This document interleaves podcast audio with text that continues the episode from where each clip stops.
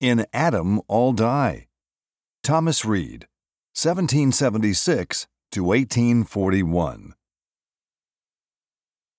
The doctrine of the fall, with all its direful consequences, shines with awful clearness in the Book of God. As by one man's sin entered into the world, and death by sin. And so death passed upon all men, for that all have sinned. Romans 5, verse 12.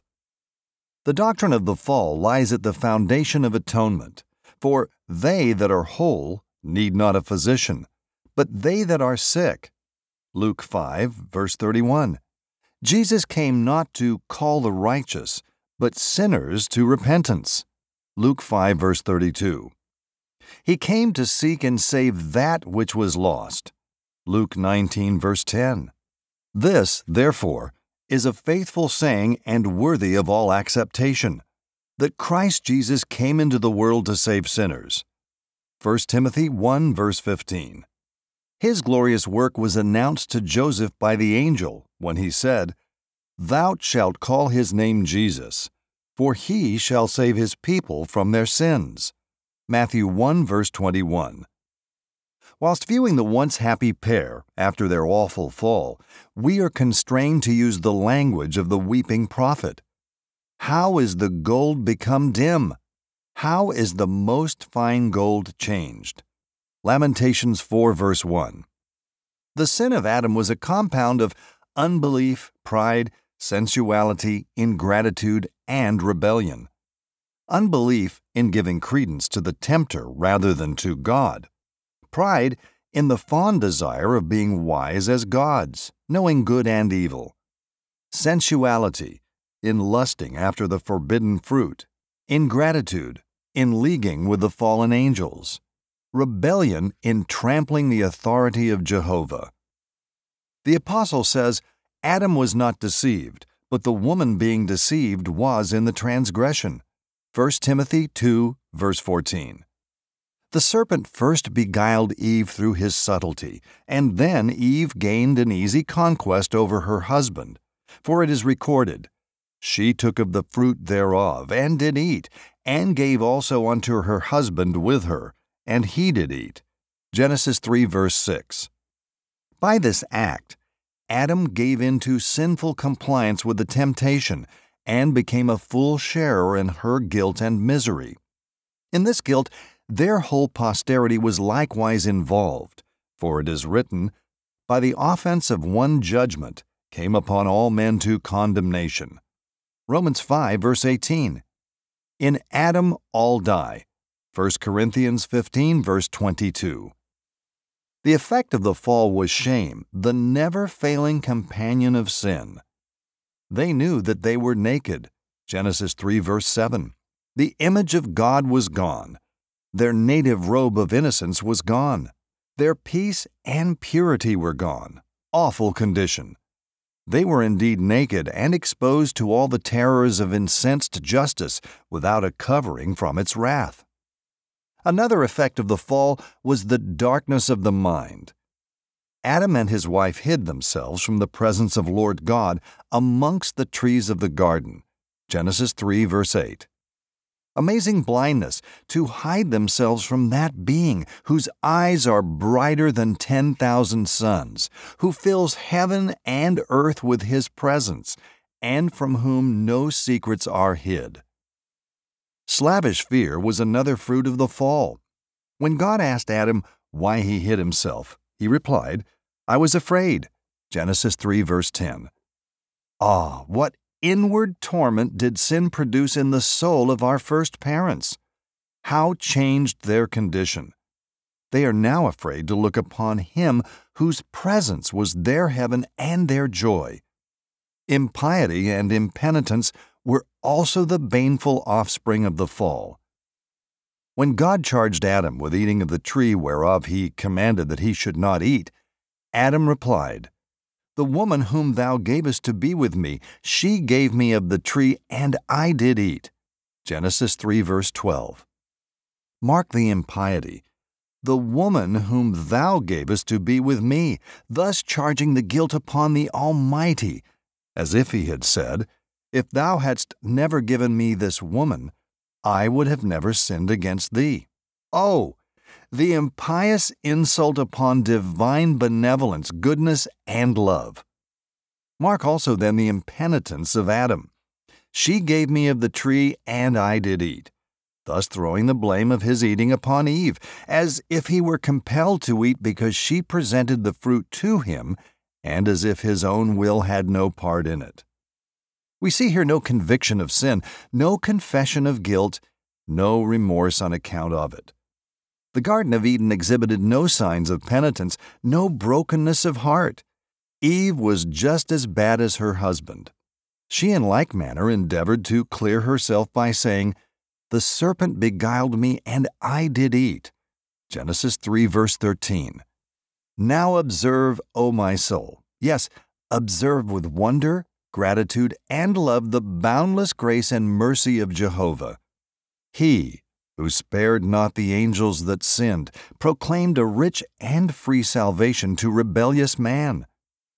The Lord promised a deliverer, even the seed of the woman, who should bruise the serpent's head.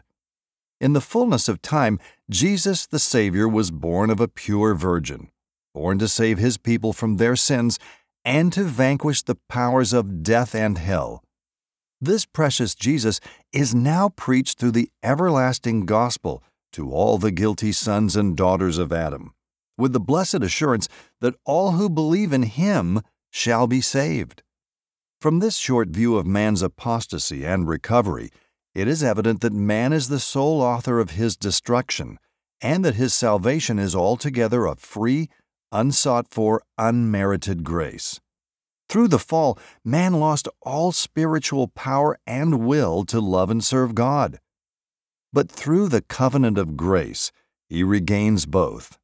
For it is God which worketh in you both to will and to do of his good pleasure. Philippians 2, verse 13.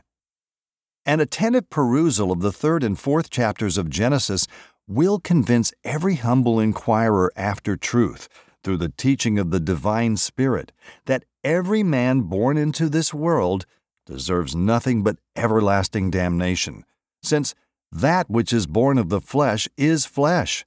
John 3, verse 6. And flesh and blood cannot inherit the kingdom of God. 1 Corinthians 15, verse 50. Marvel not that I said unto thee, Ye must be born again. John 3, verse 7, was the reply of the Savior to the inquiring Nicodemus. The sinner may cavil and dispute, but his own heart will condemn him. His own life will condemn him. The law of God will condemn him. The sin of his nature, as a child of fallen Adam, will condemn him. He will find nothing but condemnation here and judgment in the world to come. But let him look outside of himself to the second Adam, the Lord from heaven, to Jesus Christ, the promised deliverer. There he will find everything needful to repair the ruins of the fall Yes, to raise him to a more glorious state than if Adam had never sinned. Amazing mystery! Oh, wonderful wisdom of God, in thus educing such good out of such evil, and in making that to redound to his glory, and to manifest the bright display of his perfections, which Satan intended as an awful blight on his new and fair creation. Thus, Satan is foiled, and grace reigns through righteousness unto eternal life by Jesus Christ our Lord. Romans 5, verse 21. Sing, O ye heavens, for the Lord hath done it. Shout, ye lower parts of the earth. Break forth into singing, ye mountains, O forest, and every tree therein. For the Lord hath redeemed Jacob, and glorified himself in Israel. Isaiah 44, verse 23. Surely none but fools can make a mock at sin. Pride, malice, envy, murmuring, uncleanness, and every abomination hateful to a holy God and destructive to our wretched race spring from this poisonous root. Every particle of sin contains an infinity of evil and deserves everlasting damnation. But, O my soul, If you would view sin in darkest colors and most terrible effects, go to Bethlehem and ask, Why did the King of Heaven become an infant of days? Why was he who fills all space wrapped in swaddling clothes and laid in a manger? Go to Gethsemane and ask, Why did the incarnate God agonize and sweat great drops of blood? Go to the judgment hall and ask, Why did the sovereign judge of men and angels submit to be judged? Why did the innocent suffer such indignities? Why was the guiltless condemned to die? Go to Calvary and ask, Why did the Lord of glory hang on the accursed tree? Why did the Lord of life condescend to pour out his soul unto death?